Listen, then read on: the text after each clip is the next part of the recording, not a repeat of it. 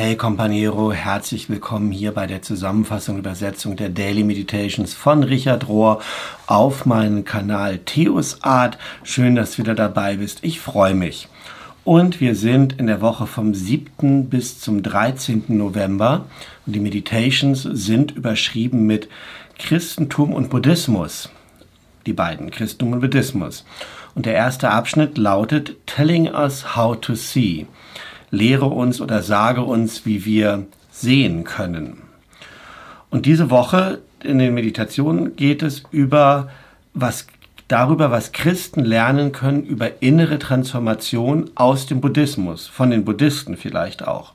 So wie Richard Rohr oft sagt, wenn es wahr ist, dann ist es überall wahr und zu jeder Zeit.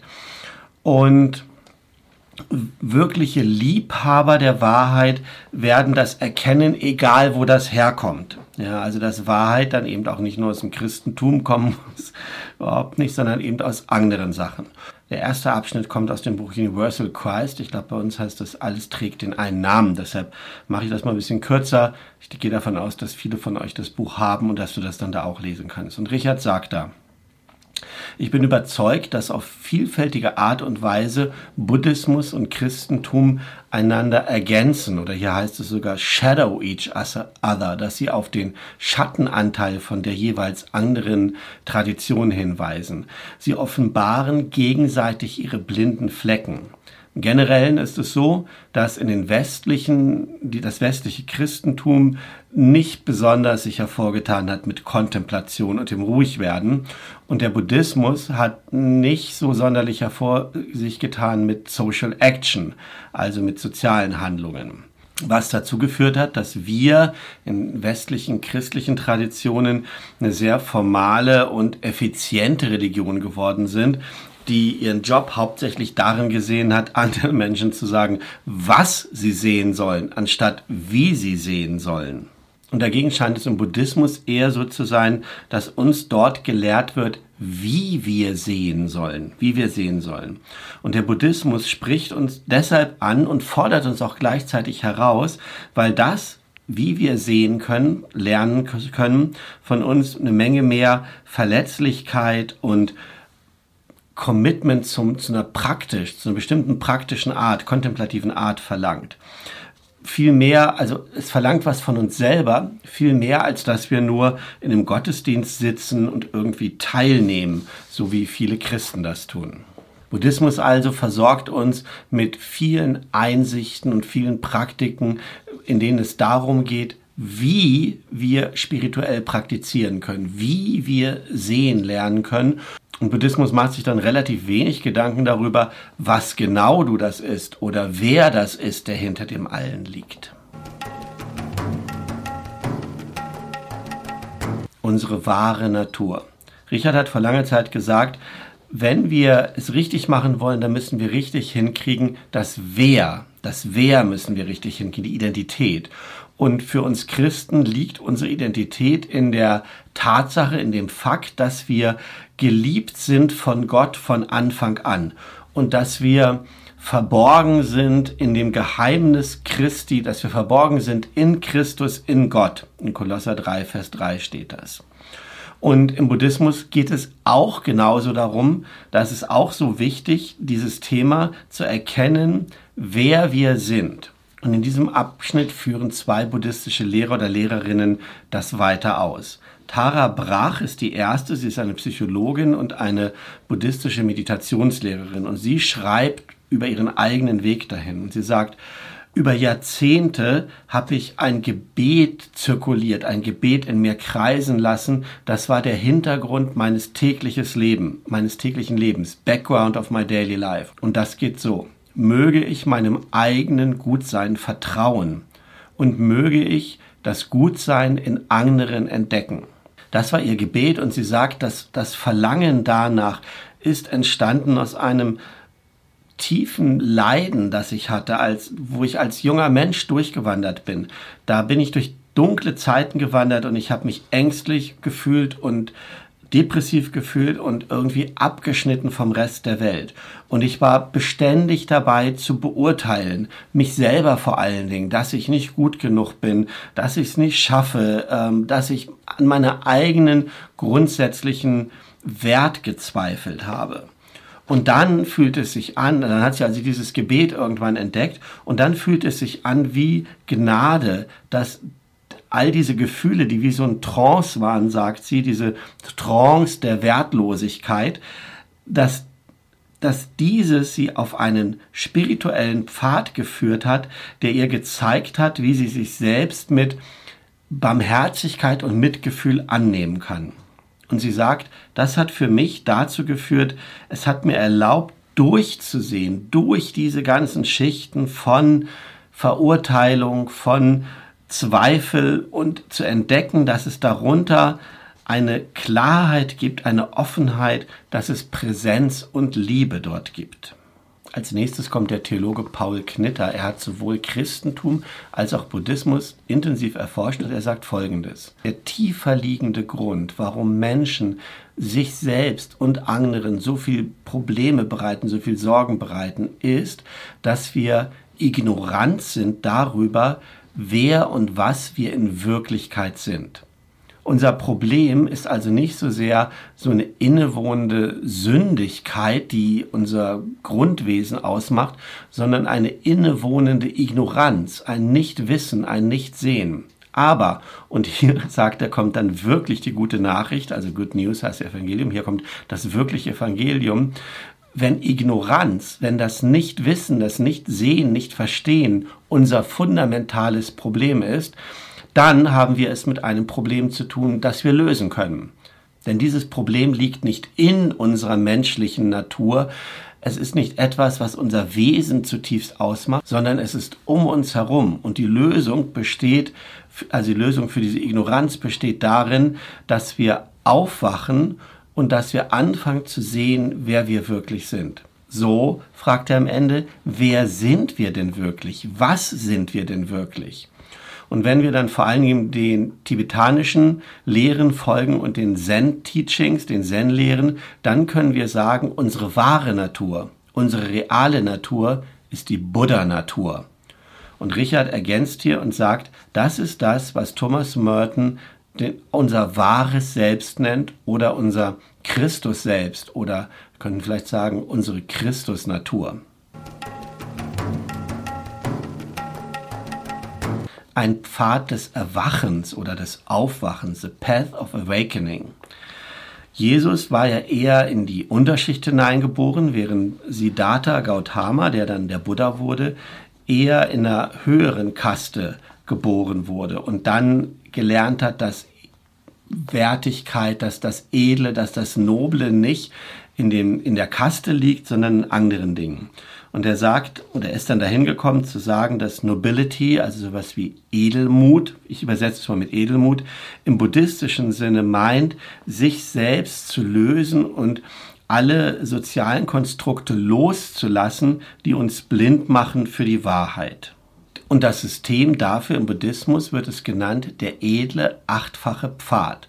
Und Studien haben gezeigt, dass wenn jemand diesen, diesen Pfad implementiert, also annimmt, ihn geht, dass das psychologische Resilienz bringt gegen Vorannahmen, gegen Unterdrückung, äh, gegen Trauma. Also dass das gesund macht, wenn du so willst, sage ich mal. Was ist also dieser Pfad oder wie sieht dieser Pfad aus? Die buddhistischen Lehrer Pamela Ayo Yetunde und Cheryl Giles, Giles, die erklären das so. Um diesen Pfad zu verstehen, ist es wichtig zu verstehen die vier Grundannahmen, die vier wirtschaftlichen und Grundannahmen, die dahinter liegen und die Siddhartha ähm, Gautama, also den späteren Buddha, so privilegiert haben. Und worüber er dann Jahre nachgedacht hat und dann zu diesem achtfachen Pfad gekommen ist.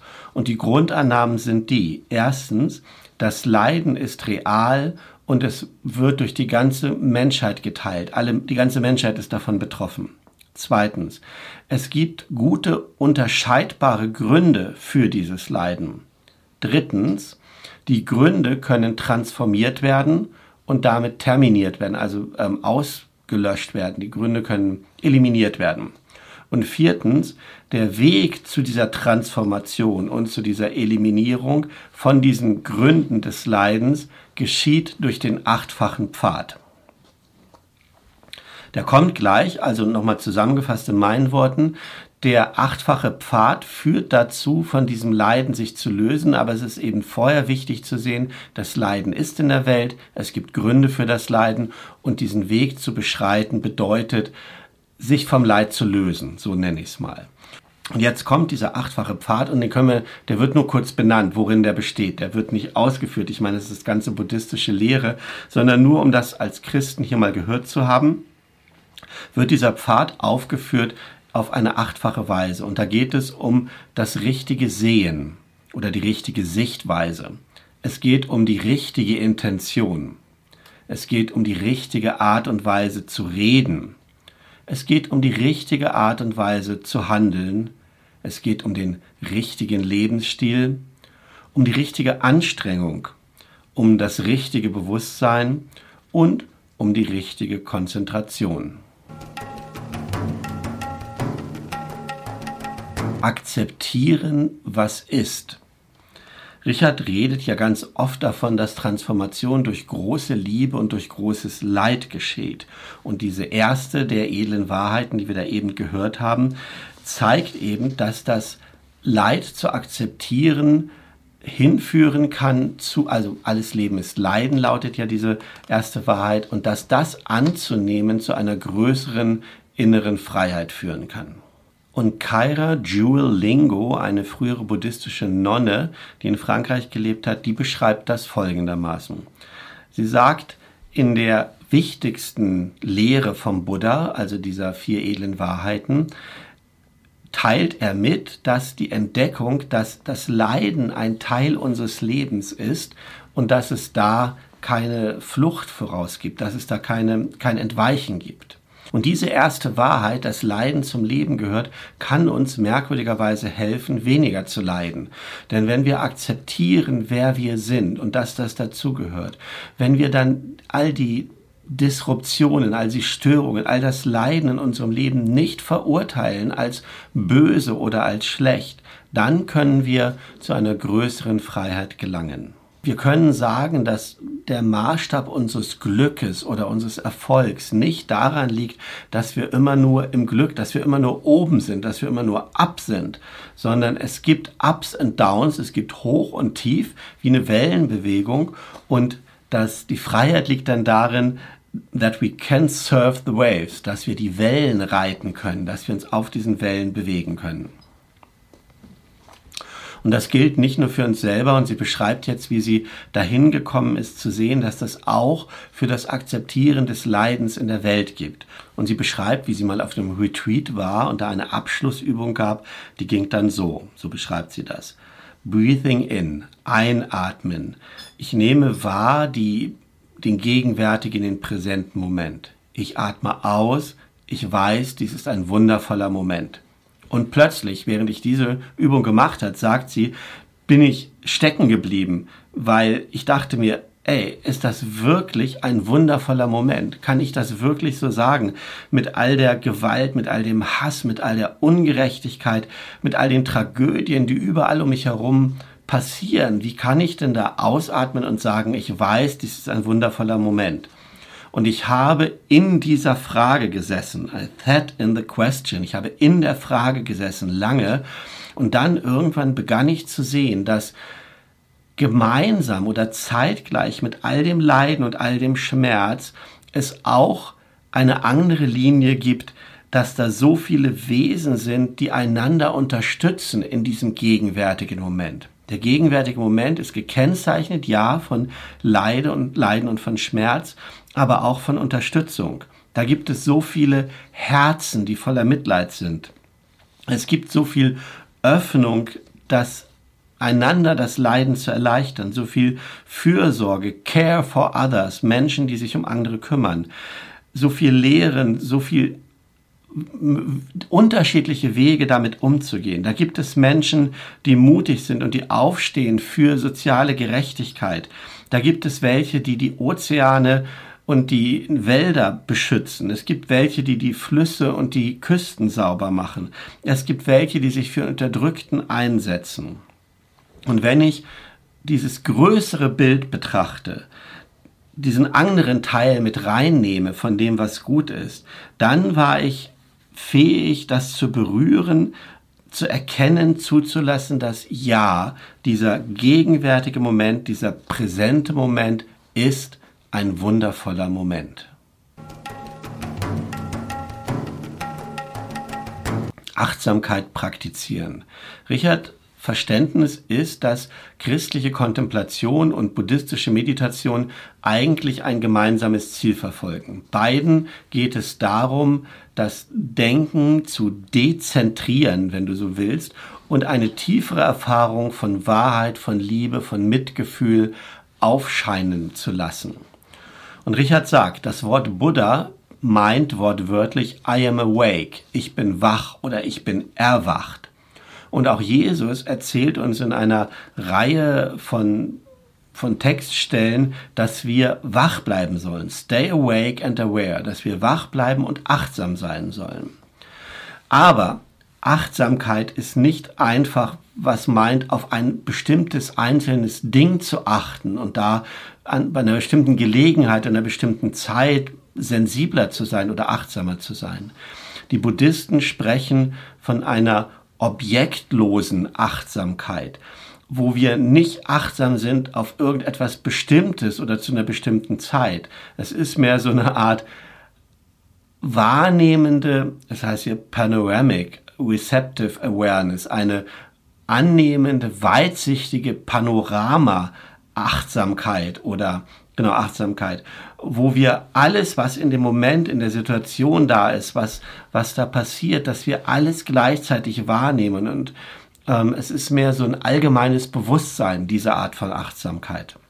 Würde ich das in meinen Worten nennen.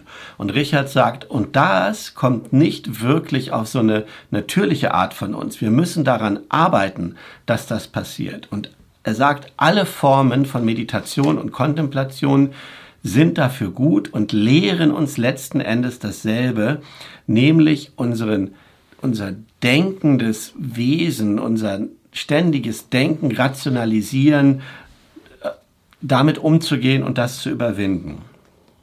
Und dann beschreibt er so ein bisschen den Weg und sagt, es geht bei beiden darum, im Christentum und im Buddhismus, das Ganze in den Blick zu nehmen und zu so einer grundsätzlichen Haltung von Achtsamkeit zu kommen. Und er sagt, paradoxerweise startet das dann mit einer Sache, dass du anfängst, wenn du anfängst mit Meditation, mit Kontemplation, dich auf eine Sache fokussierst, was scheinbar das Gegenteil ist von dem, was wir eben gesagt haben. Aber es geht dann darum, wenn du lernst, diese eine Sache zu lieben, wenn du lernst, diese eine Sache anzunehmen, wenn du lernst, auf diese eine Sache achtsam zu werden, dann wird das ein Türöffner für alles. Denn wie du die eine Sache liebst, liebst du alles. Wie du auf die eine Sache achtsam bist, so bist du auf alles achtsam. Präsent zu sein für die Präsenz Gottes eine der größten Gaben, eine der größten Geschenke, die Buddhismus für die christlichen Weg, die christliche Tradition anbieten kann oder zu bieten hat, ist dieses präsent zu sein für die Erfahrung im Hier und Jetzt. Das ist etwas, was uns Buddhismus lehren kann. Präsent zu sein, präsent zu werden für die Erfahrung, die im Hier und Jetzt liegt. Und Richard spricht in einer seiner Predigten auch mal darüber, über unsere gegenwärtige, präsenten Zeit und Ort, dass wir das erfahren können, ganz egal, wo wir gerade sind. Und er sagt dazu, die Präsenz Gottes ist unendlich. Sie ist überall, sie ist immer und sie ist für ewig. Du kannst gar nicht nicht in der Präsenz Gottes sein. Du kannst nicht nicht in der Präsenz Gottes sein. Es gibt keinen anderen Ort, wo du sein könntest, als in der Präsenz Gottes. Also der einzige Veränderung, die ist auf unserer Seite. Ja, Gott ist präsent immer, aber wir sind nicht präsent zu dieser Präsenz Gottes. Also Gott nochmal, weil das so wichtig ist. Gott ist präsent, Gott ist immer präsent, aber wir sind nicht präsent für diese Präsenz. Das ist also das Problem. Wir sind so oft woanders. Fast immer sind wir dabei, entweder die alten Dinge nochmal durchzukauen und zu überlegen oder wir machen uns Sorgen um die Zukunft. Und wir können sagen, alles, und das ist der Schlusssatz jetzt, alle spirituellen Lehren zielen darauf ab, und ich glaube, sagt Richard, dass es nicht irgendwie eine, Übervereinfachung ist. Aber letzten Endes geht es da immer darum, uns zu lehren, wie wir für den gegenwärtigen Moment präsent sein können. Denn wenn wir lernen, präsent zu sein, dann werden wir die Erfahrung von Gottes Präsenz machen. Wenn wir lernen, präsent zu sein, wenn wir präsent sind, dann machen wir die Erfahrung von der großen Präsenz, der Präsenz Gottes. So, ihr Lieben, das war's. Meditations von dieser Woche. Ein spannendes Thema. Es schien ja immer schon mal durch und ich kann das aus meinem Leben auch bestätigen, dass viel Gutes gelernt habe aus buddhistischen Praktiken, Lehren und von meinen buddhistischen Freunden vor allen Dingen und das dann adaptieren konnte für meinen christlichen Weg, für meine christliche Tradition. Also vielleicht findest du das ein oder andere dort auch für dich an Weisheiten. Und ein letztes Mal will ich heute noch die Werbung machen, wenn es um diese Achtsamkeit geht, um sich immer mal wieder Zeiten zu nehmen, stille zu werden, präsent zu werden, achtsam zu werden. Das planen wir in diesem Jahr im Dezember, Januar, so eine Jahreswechselaktion mit kleinen Impulsen, die dich anregen, eben achtsamer zu werden, innezuhalten. Und das machen wir gemeinsam. Wenn du da Lust hast zu, da mitzumachen, dann schreib mir eine E-Mail an jörg.urbschad.männerforum.nordkirche.de.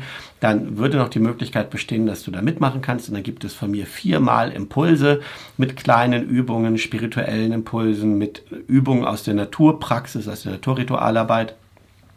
Und die kannst du für dich alleine machen, an jedem Zeit, jeder Ort, jedem Ort, wo du bist. Und dann gibt es die Möglichkeit, da zusammenzukommen in kleinen Gruppen, die sich selber organisieren, fünf, sechs Leute, und ihr euch darüber austauscht und eure Geschichten teilt, die da sind. Und so den Wechsel ins neue Jahr macht, das Blick zurückwerfen, würdigen, was da ist, die Ernte einfahren und den Blick nehmen, was kommen will. Dazu also nochmal die herzliche Einladung. Und ansonsten freue ich mich, dich nächste Woche wiederzusehen, wiederzuhören. Und bis dahin wünsche ich dir alles Gute, Gottes Segen und präsente Momente. Tschüss.